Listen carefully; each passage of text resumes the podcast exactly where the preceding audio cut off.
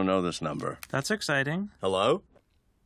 Animation Hotline is a voicemail for lonely artists.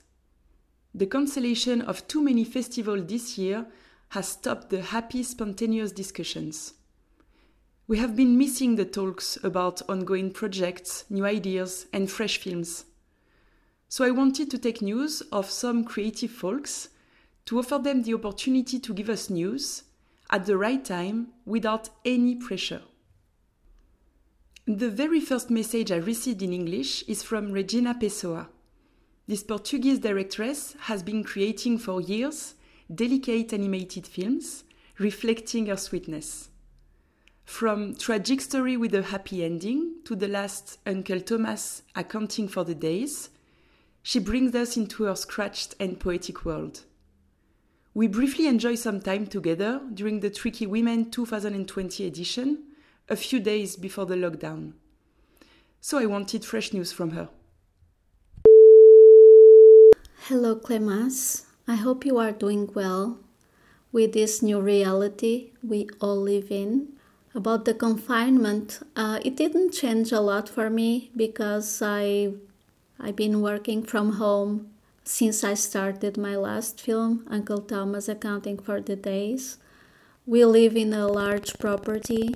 I have my studio here. We even have a museum of moving image at home. We have gardens. So it's not a bad place to be confined. The changes were I was touring my film. I had already the entire year planned and booked traveling and all these events have been cancelled. So this is a huge difference.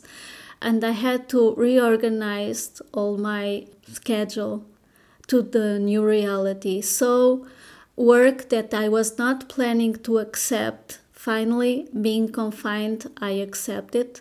Uh, like uh, every everybody, I'm not traveling, showing my work. I, I'm here at home, and this is a a huge difference. It's the, the main difference.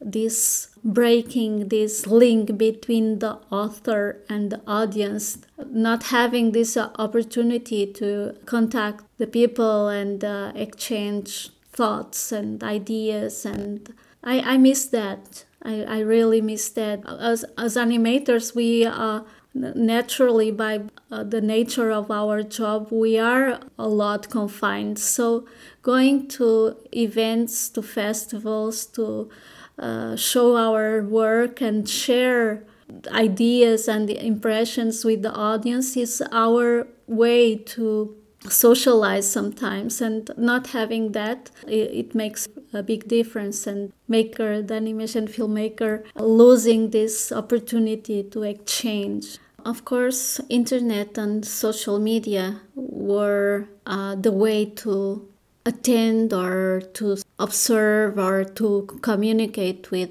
the outside world.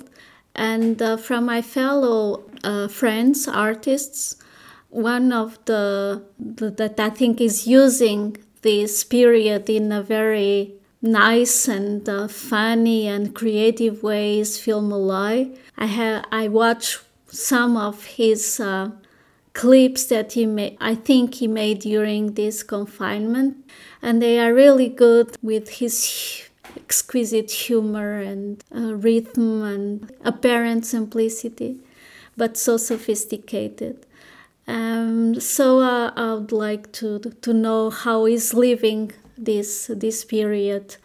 I'm sure in a very positive and prolific way. Maybe it will be hard to make people go out again. I'm a bit afraid because humans are routine creatures, and now these three months of uh, being at home create also the routine of not making the effort to go out.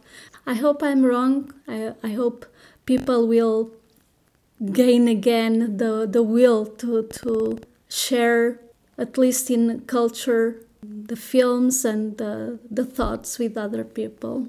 Well, I hope we all will find ourselves sharing thoughts and a glass of wine soon Bye.